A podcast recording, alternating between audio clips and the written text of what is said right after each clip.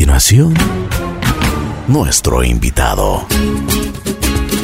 Buen día, buen día, buen día. Aquí estamos hoy sábado. Quiero presentarles a Alexander. Es una persona que está en recuperación, rehabilitación.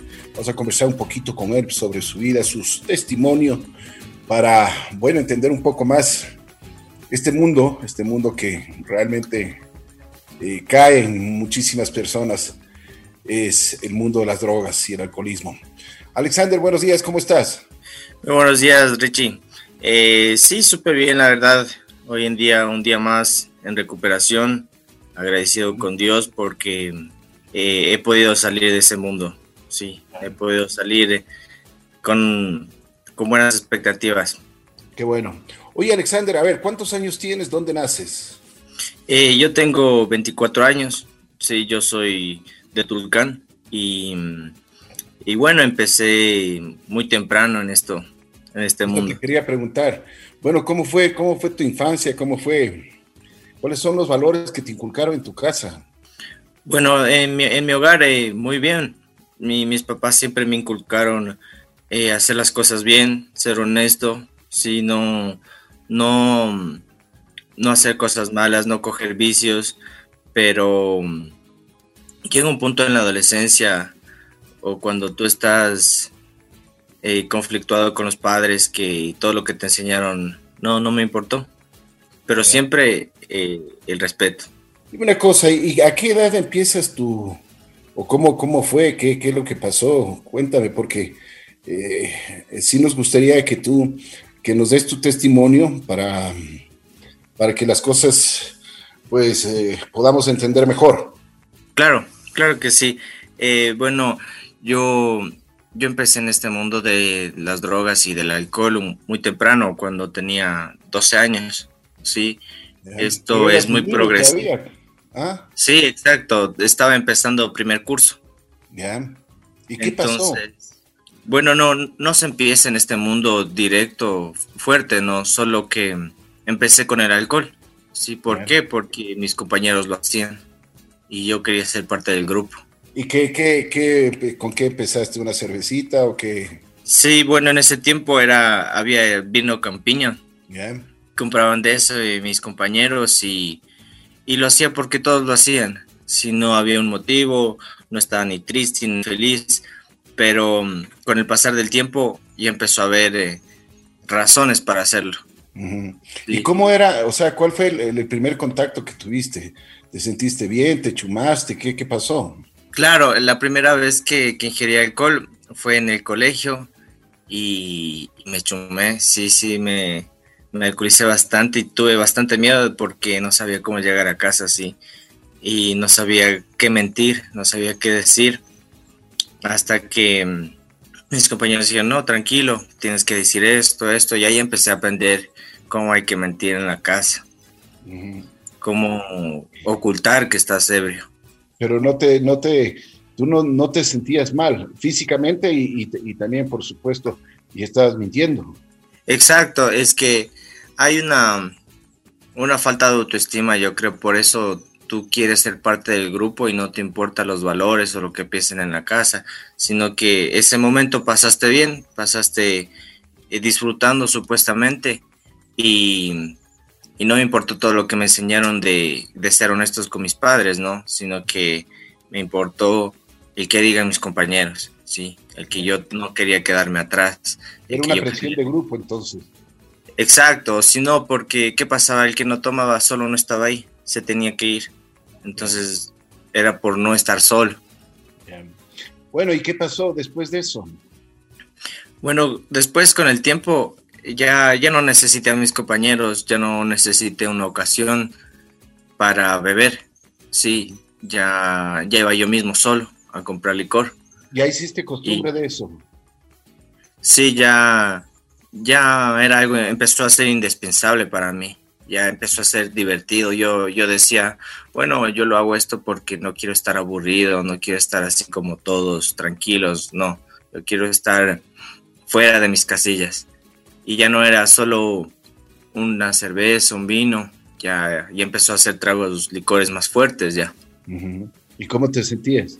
ya, bueno, uno empieza a tener una supuesta seguridad, ¿no? Dice, ah, no, es que yo ya tomo fuerte, ya mm, me respetan, sí, pero, pero es mentira, sí, es una, nos empezamos a creer nuestras propias mentiras, sí, yo empecé a, a ser más agresivo en mi casa, a bajar en notas, pero como siempre mis padres me han enseñado buenas costumbres, buenos valores, yo seguía mintiendo en mi casa, yo seguía con una pantalla porque ya aprendí a mentir. Entonces, no, nadie sabía, sí, nadie sabía de esta segunda vida que llevaba Alexander. Nadie, nadie se, se le pasaba por la cabeza que yo estaba ya consumiendo alcohol bastante, muy fuerte. Y dime una cosa, ¿en el colegio que bajaste de notas? ¿Ibas al colegio o faltabas mucho? ¿Qué pasaba?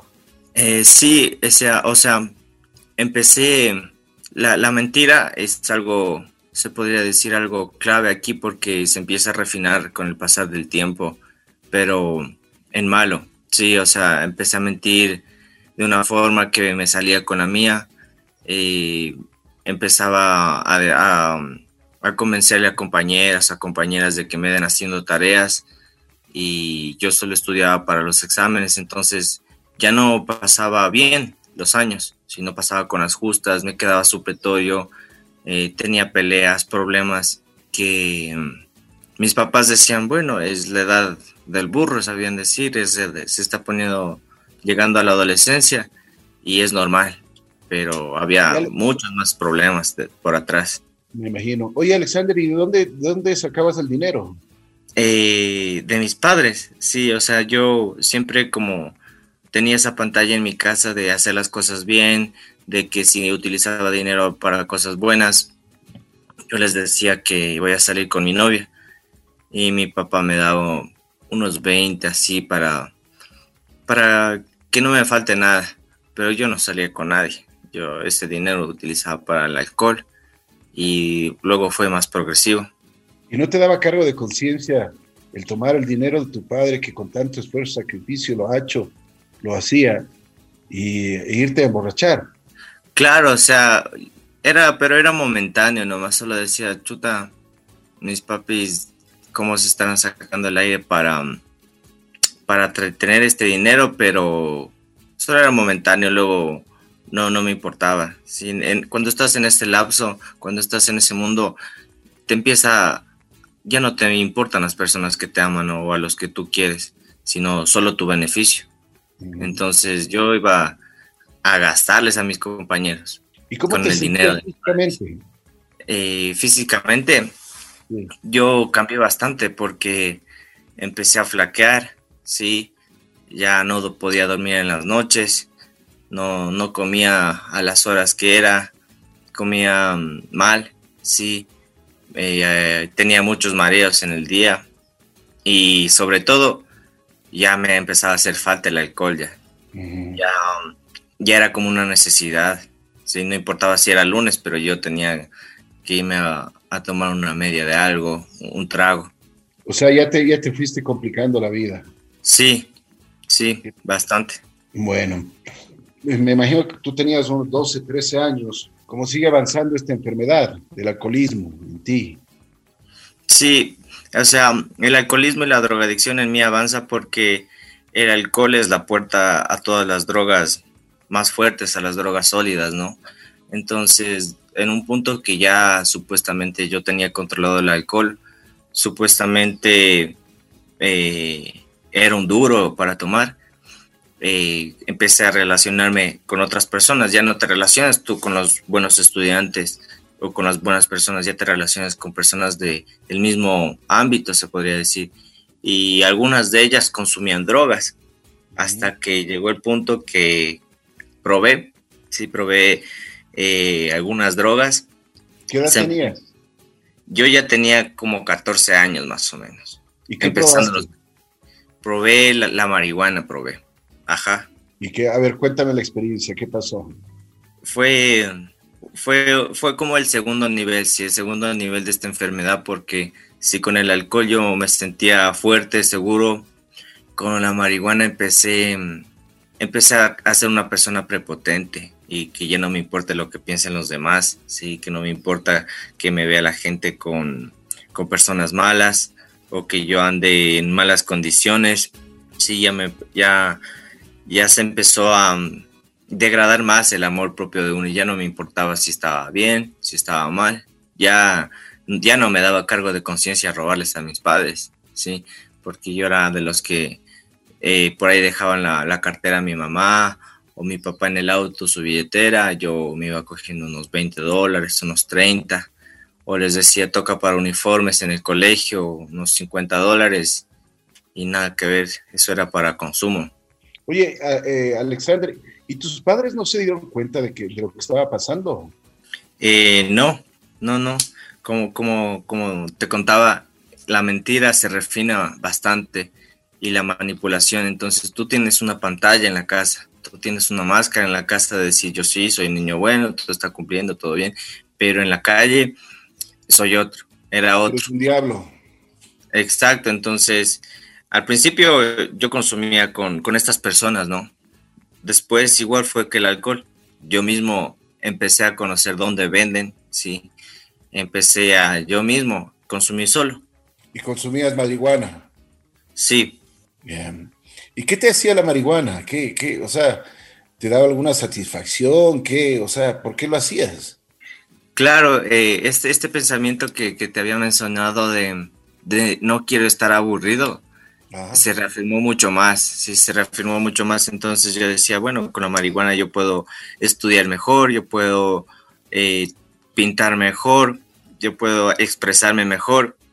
Sí, eh, según, según, yo podía hacer todo mejor cuando fumaba marihuana, pero me estaba mintiendo, sí, la, enfermedad me estaba ganando y me estaba creando una dependencia, al punto que, que yo necesitaba fumar para comer. Sí, sí, yo, yo, yo no podía comer si no estaba drogado, si no estaba, no había fumado marihuana antes. Eh, tenía que, que consumir, que fumar eh, para poder dormir, sí al, punto que llega tanto a, dañarse la, mente que yo me ponía pruebas, decía, bueno, voy a llegar a la casa, pero voy a fumar ahorita, para yo ver que sí puedo controlar esto.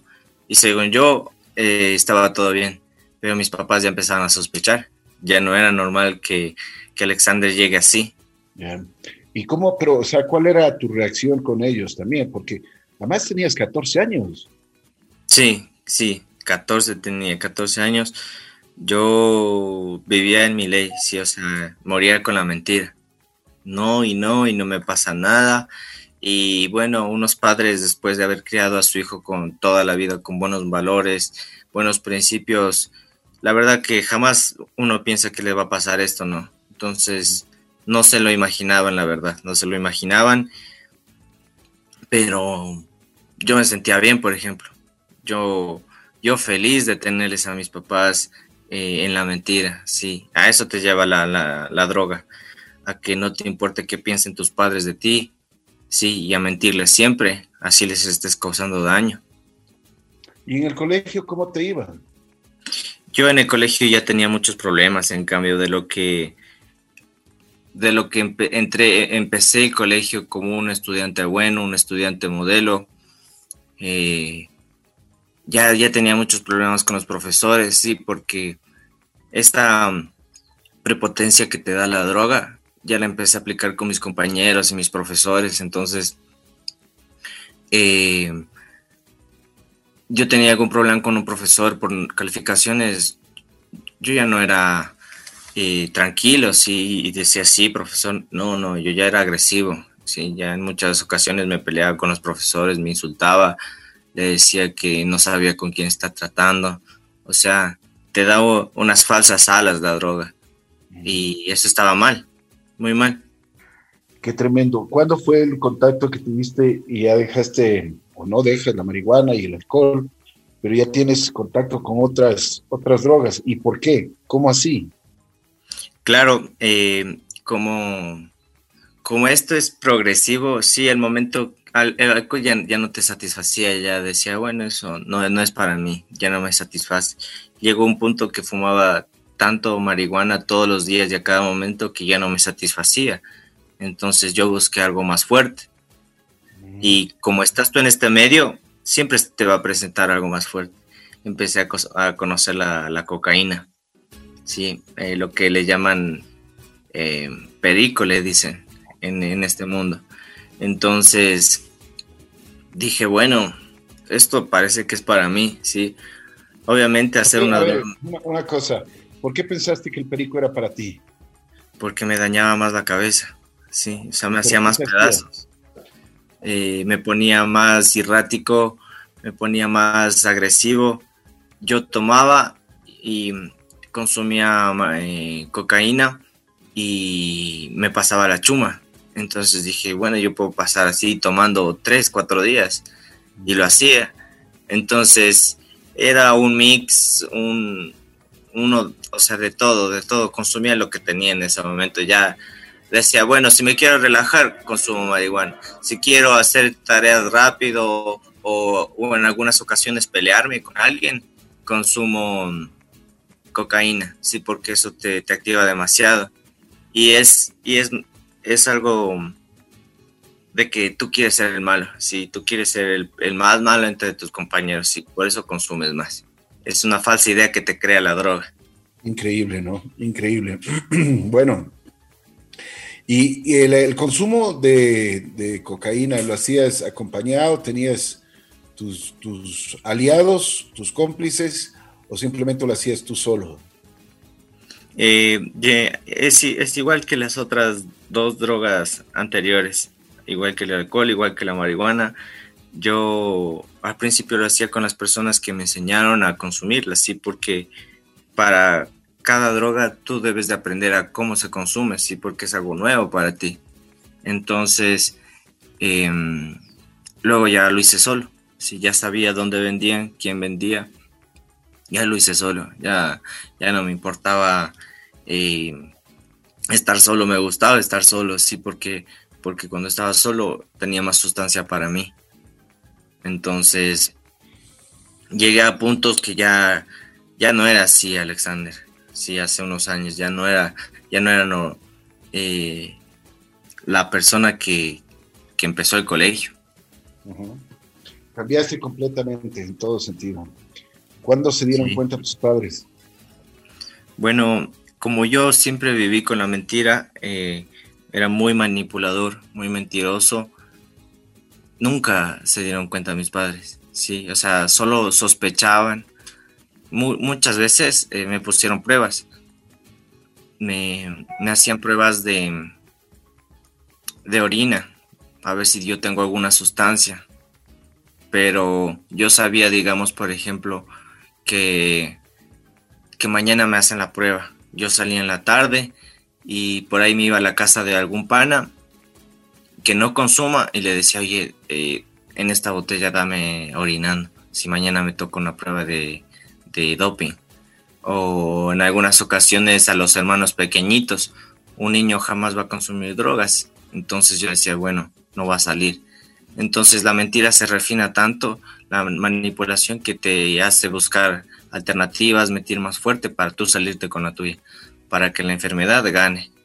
Entonces un día solo, siempre habían salido negativas esas pruebas, pero no se puede tapar eso con un dedo.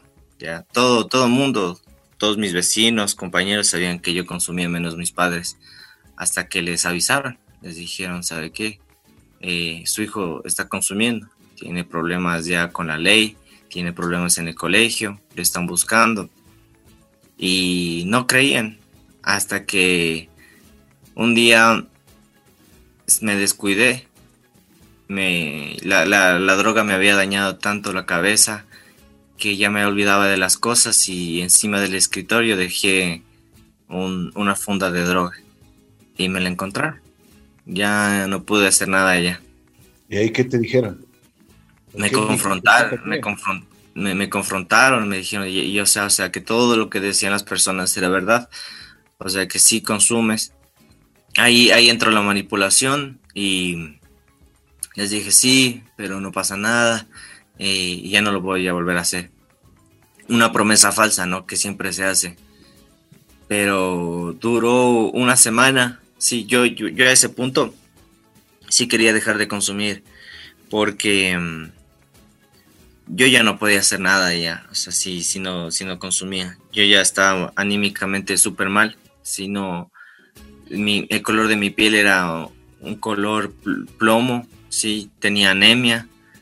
llegué al punto de que ya a veces empezaba a toser un poco de sangre, sí, porque mi garganta estaba tan maltratada por consumir que estaba súper mal, sí, estaba súper mal y yo quería dejar de consumir, pero no, el poder, sí, el, querer hay, el quererse está, pero el poder no se puede porque ya estás en los brazos de la sustancia y no te va a soltar. Tú solo no, no, no se puede uno solo. Muchas veces lo intenté, pero dije, bueno, esta es la ocasión que yo dejo de drogarme. Pero me duró dos semanas. Alexander, ¿por qué tenías problemas con la ley? Porque yo consumía en mi colegio, sí, consumía en mi colegio y había eh, denuncias de los profesores, ah, tal curso huele a, a marihuana, sí. Entonces iban los policías, iban antinarcóticos y buscaban, buscaban, pero siempre como como tenía muchas personas en esto, compañeros que consumían, ya me enteraba que por ahí están en el colegio y yo votaba, me escondía. Entonces sabían ya que en tal curso tales muchachos consumen, pero nunca nos encontraron eh, con, la sustancia. Eh, algunas veces, o sea, ya sabían quiénes éramos, sí, los que consumían, pero necesitaba la policía cogerte con la sustancia, infragante. Entonces, muchas veces yo me iba a consumir por un, bosque así y nos caía en la policía. Pero siempre nos escapábamos, ¿sí? Entonces, yo, yo ya tenía el mundo derrumbándose, ¿sí? Yo ya tenía problemas en todo lado, yo estaba solo, ¿sí? Pero la, la sustancia me ganó, o sea, yo, yo no pude solo. No, esas dos semanas que dejé de consumir, yo pasé temblando porque necesitaba consumir. No, no estaba durmiendo. Hasta que dije, no, yo creo que unita no debe pesar nada. Y esa unita me fui de largo y esa promesa que les hice a mis papás de consumir se perdió. Qué increíble, impresionante. Bueno, ah, ¿qué edad tenías eh, ahora cuando ya tus padres saben que tú estabas consumiendo? Eh, en esa edad yo ya tenía 16 años, ¿sí? Ya ya iba algunos años eh, desde que empecé a consumir alcohol y drogas, pero ya estaba acabada casi mi vida, mi sistema inmunológico. Tú cuando empiezas a consumir algún tipo de droga en la adolescencia, eh, se te para, se, te, se te congela todo el crecimiento. Sí, o sea, yo supuestamente porque mis familiares son altos, yo tenía que haber crecido unos 75, 1,80 de alto, pero se, estancó. El consumo hizo que no crezca y hoy por hoy mido unos 65.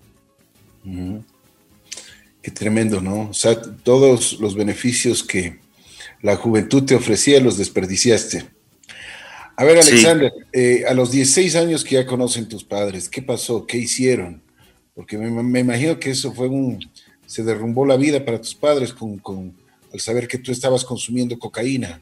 Sí, o sea, para, para mis padres, y yo creo que para cualquier padre saber que su hijo se está drogando o, alcoholizando, se le acaba la vida. Sí, mis padres tenían mucha pena, no sabían cómo ayudarme, no sabían qué hacer, la verdad. Porque uno nunca uno dice, nunca me va a pasar eso. Y mm, me dieron como que la última oportunidad, sí, pero no la aproveché, yo seguía consumiendo hasta que un día ya, ya yo ya no avanzaba con mi consumo, yo ya, ya no tenía fuerzas para parar, me estaba ganando y solo me dijeron, bueno, te voy a hacer una prueba de sangre a ver si es que estás consumiendo. listo, les dije. O sea, yo ya, ya no me importaba si salía positivo o negativo. Y me llevaron a Quito. Sí, dijeron, no, no, pero la prueba va a ser en Quito. Listo, les dije. Hasta que mm, ya llegamos a Quito y fuimos a la casa de un familiar. Después de eso, es que vamos acá y por el sector en el que estábamos no parecía que había algún hospital, alguna clínica para mí, ¿no? Hasta que mm, ahí se acabó todo.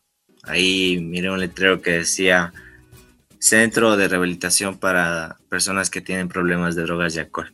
O sea, te llevaron, te, llevaron a un centro de rehabilitación. ¿Qué pasó? Sí, sí. Eh, yo creo que fue una, una señal de, del Señor, sí, de, de mi Dios, que me dice, esta es la oportunidad que querías, te la estoy dando. Pero obviamente nada va a ser fácil en la vida.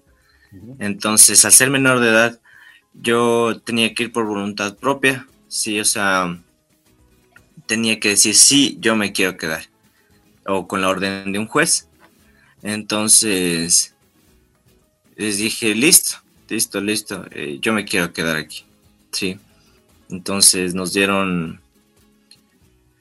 ese día eh, fue total tranquilidad porque ya admití todo frente, frente a mis padres, justo ahí, que, yo consumía lo que hacía y que necesitaba ayuda.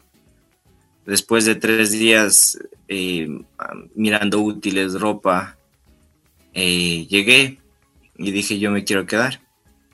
Y ahí es cuando ya dio una, un giro de total, sí, de 360 grados mi vida porque jamás en mi vida había pensado en llegar a, un centro de rehabilitación, jamás. ¿A qué edad, qué edad tenías ahí? Yo tenía 16 años, sí. Ya. Bueno, ¿y cómo fue la experiencia? Ya. Bueno, eh, como uno está con sustancia en el cuerpo, está con, con drogas, con alcohol, no lo asimilas al momento que tú llegas, ¿no? Entonces, yo pasé un, tiempo pensando que estaba en un hotel, o sea, no, no sabía en verdad lo que fui yo, que era recuperarme, hasta que con el pasar del tiempo, con el pasar de que empecé a estar más, ya empezar limpio de verdad, sin sustancia, empecé a tener más lucidez en mi cabeza y, y empecé a aprovechar el proceso, sí, empecé a hacer bien las cosas, la, la, la estadía ahí es fuerte, sí, o sea, nada va a ser fácil en este mundo de drogas y alcohol, porque necesitas una deshabituación tú, necesitas un entorno donde no haya drogas para tú empezar a trabajar en, en, la enfermedad que es la adicción. Entonces me brindaron ayuda, me abrieron los brazos y me sentía tranquilo porque había personas que me entendían, sí. O sea, había personas que también tenían los mismos problemas que yo, que también eh, consumieron por aceptación social, sí, que también habían mentido a sus padres y que querían eh, salir de ese mundo. Entonces había un fin que todos teníamos, que era estar en recuperación. Entonces ese apoyo de ver otras personas que, que yo no estoy solo, sí, me ayudó bastante porque dije, bueno, o sea, si esas personas llevan un tiempo en recuperación o ya van unos meses antes que mí en este centro de rehabilitación, eh, yo también puedo. O sea, este es el momento, dije Alexander, de que seas esa persona que tenías que haber sido. Sí, esa persona que tenía que estudiar, que tenía que ser un buen hijo y nunca es tarde, dije.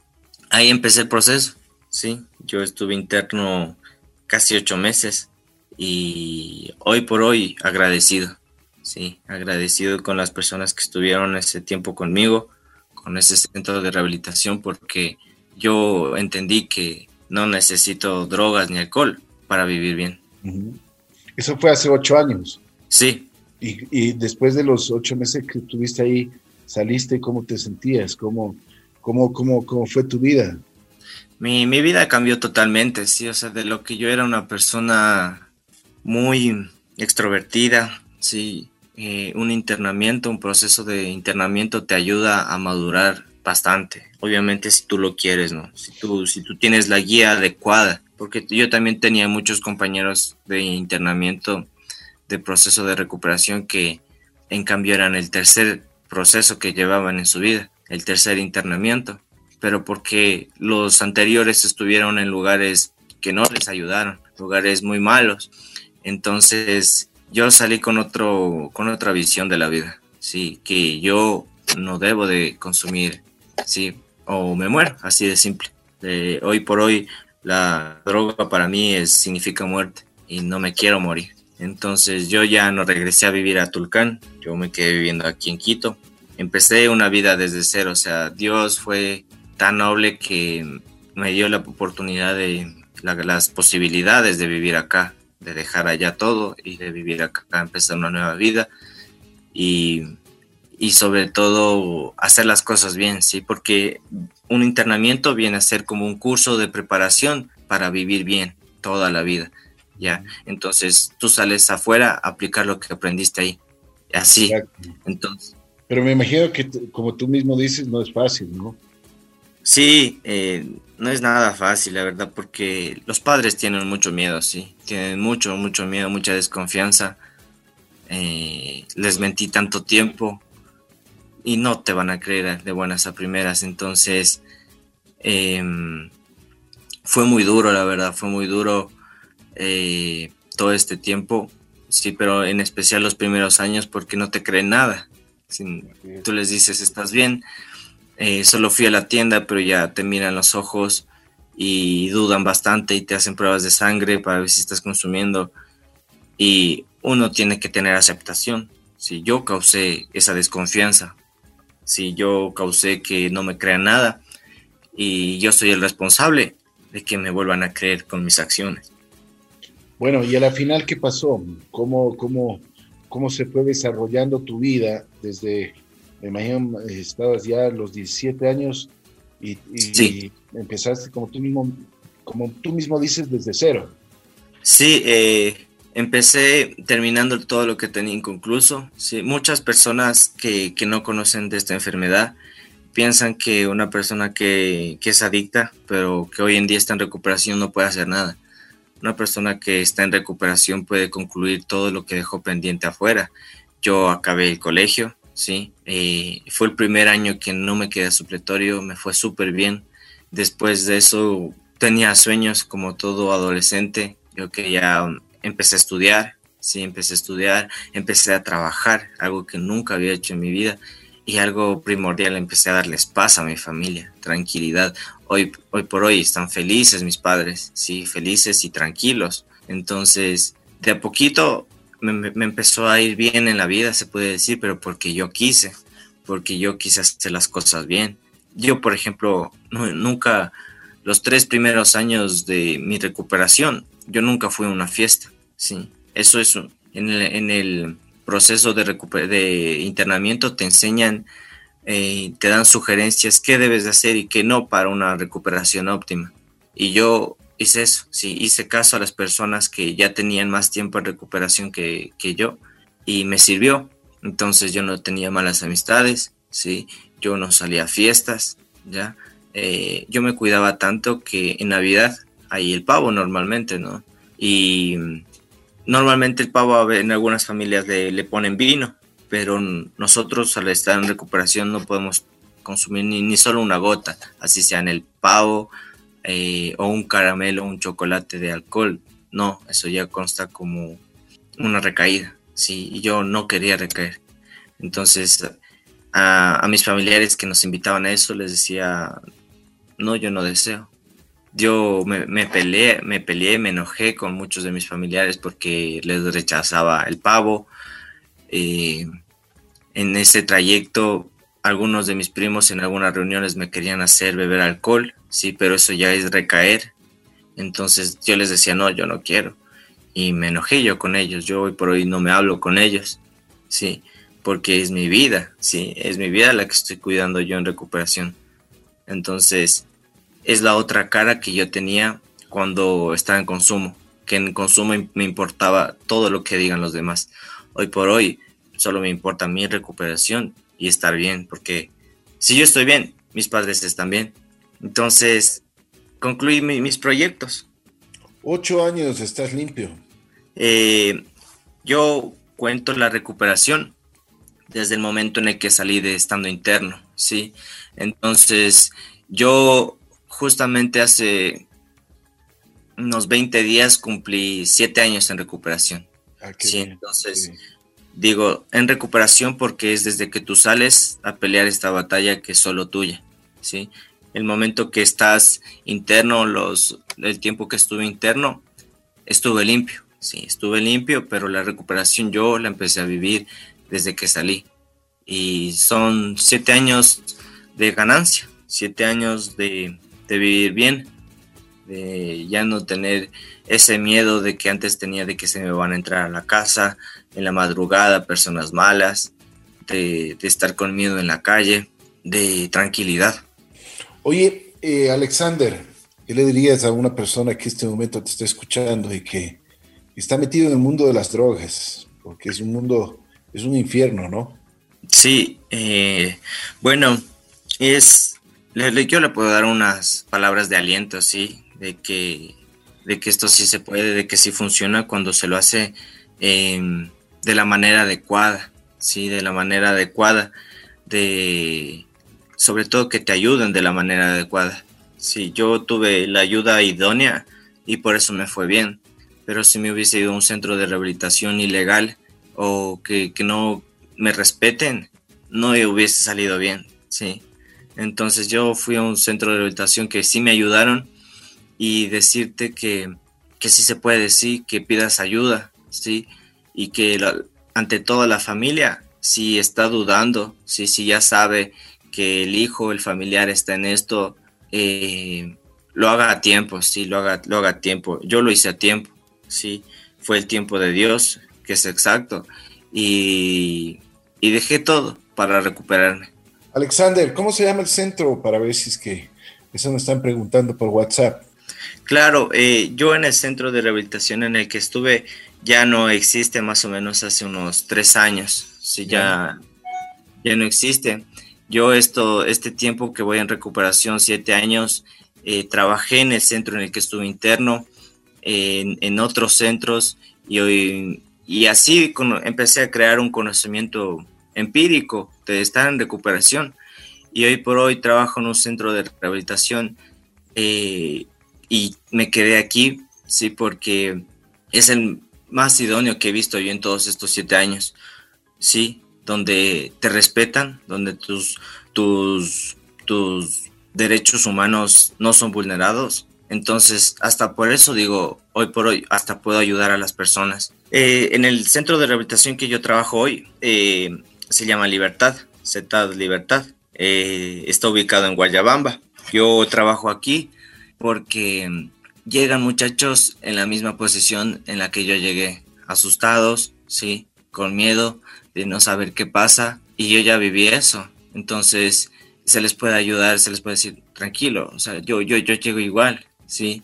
Yo sé cómo te sientes, pero aquí estás en un buen lugar, aquí te están respetando y yo te voy a ayudar a que este proceso salgas bien, ¿sí? Entonces hay una parábola en la Biblia que dice, lo que se te dio por gracia, hay que darlo por gracia, entonces yo, yo estoy haciendo eso.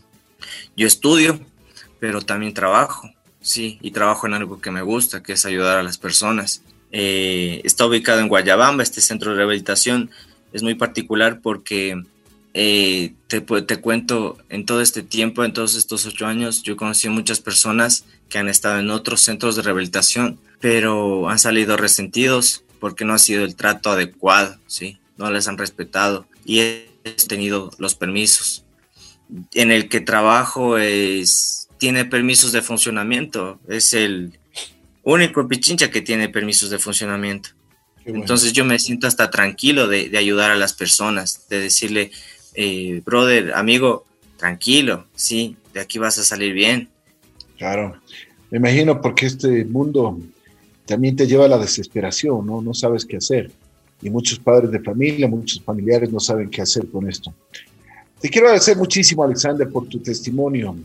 Espero que sigas así, que sigas limpio, que sigas trabajando día a día, porque esto es día a día, ¿no? Eh, que sigas en tu pronta recuperación y que veas como lo estás viendo hoy por hoy el mundo de diferente forma. Y a limpio, limpio no solo en la parte de las drogas, sino también limpio en tu corazón, en tu alma. Eso es importante. Gracias, Alexander, por haber compartido con, nosotros esta mañana. Si tienes alguna algo, algo más que acotar, con mucho gusto. Eh, sí, muchas gracias. Yo decirles a los padres de familia, eh, sobre todo, que no tengan miedo, sí, que es algo que se puede salir, sí, que se puede salir, que, su familiar puede regresar eh, a ser la, que era la esencia, pero que tenga mucha fe, siempre y cuando le ayuden de la manera adecuada. Yo les quería dar el número tal vez de, centro en el que trabajo, por si acaso alguna persona necesite preguntar información. por favor, si es que nos puedes entregar el número, con mucho gusto. Claro, es 099 41 92 67 9. hace siete años. Eh, eh, claro, claro. ¿Lo puedes repetir más eh, despacito, por favor? Sí, perdón. 099 41 92 67 9. Perfecto. ¿Algo más, Alexander? Con mucho gusto. agradecerte, agradecerte, Richie, que, me has permitido expresar, aportar en algo a, las personas que están escuchando y, decirles que, la recuperación existe, ¿sí? Que, es muy posible. Todo este tiempo solo ha sido de ganancia para mí, ¿sí? Eh, es muy óptima la recuperación. Si yo hoy por hoy me siento muy bien de no tomar ni siquiera una sola gota de alcohol, ¿sí? de ser diferente a los demás y que tengo paz y tranquilidad porque se está haciendo las cosas bien. Entonces, darles una palabra de aliento a las personas que están escuchando, porque sí existe la recuperación y es, es muy bonita, Richie. Así es, así es. Que Dios te bendiga, mi querido Alexander. Gracias Muchas por gracias. tu historia y espero que, bueno, como tú mismo dices, entregues paz a tu familia y que, eh, por supuesto, tú mismo vayas trabajando cada día para tu bienestar. Gracias, Alexander. Un abrazo especial. Muchas gracias, Un abrazo. Alexander, en recuperación, ya está siete años. Me alegro muchísimo. Ojalá todas las personas que están en este mundo de las drogas eh, les podamos ayudar, les podamos dar una luz, una luz eh, alentadora cuando existe un túnel bastante oscuro.